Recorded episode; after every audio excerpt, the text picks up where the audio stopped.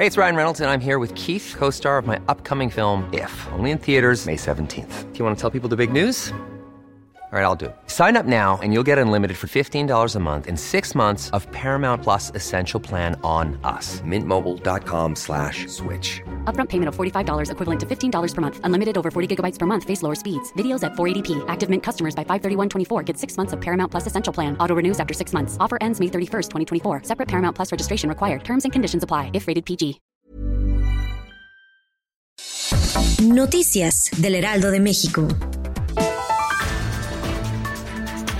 Durante una breve audiencia este viernes, el exsecretario de la Defensa Nacional, Salvador Cienfuegos, recibió la orden de permanecer bajo custodia estadounidense, al menos hasta que se lleve a cabo una audiencia formal sobre su detención la próxima semana. La primera audiencia duró solo seis minutos. Un magistrado federal emitió la orden luego de que los abogados de Cienfuegos, quien fue arrestado en el Aeropuerto Internacional de Los Ángeles, pidieran el aplazamiento de la audiencia de detención. La reestructuración de los créditos que se vieron afectados por la pandemia no va a ser gratis para los usuarios, porque en el total van a terminar pagando más de lo que originalmente estaba establecido.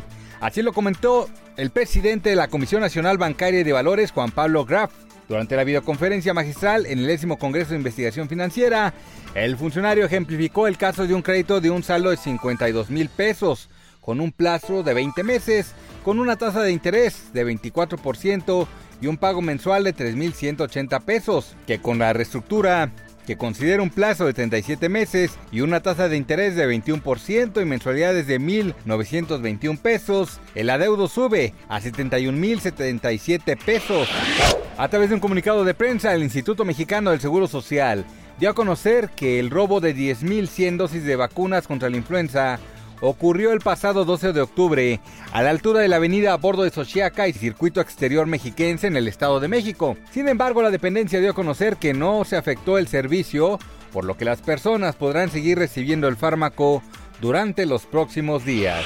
La Liga Mexicana del Pacífico dio a conocer que los aficionados de tomateros de Culiacán, captados en video rompiendo las reglas de sanidad durante el partido del jueves ante algodoneros de Guasave, han sido vetados para lo que resta de la temporada 2020-2021. Según el comunicado de la liga, dichos aficionados identificados como José Manuel N y Juan José N fueron retirados del encuentro una vez que cometieron dichos comportamientos y recalcó que además de romper con el protocolo de ingreso limitado de la afición a la pandemia, los involucrados no cumplieron con los valores que promueven tanto el Club Tomateros como la Liga del Pacífico.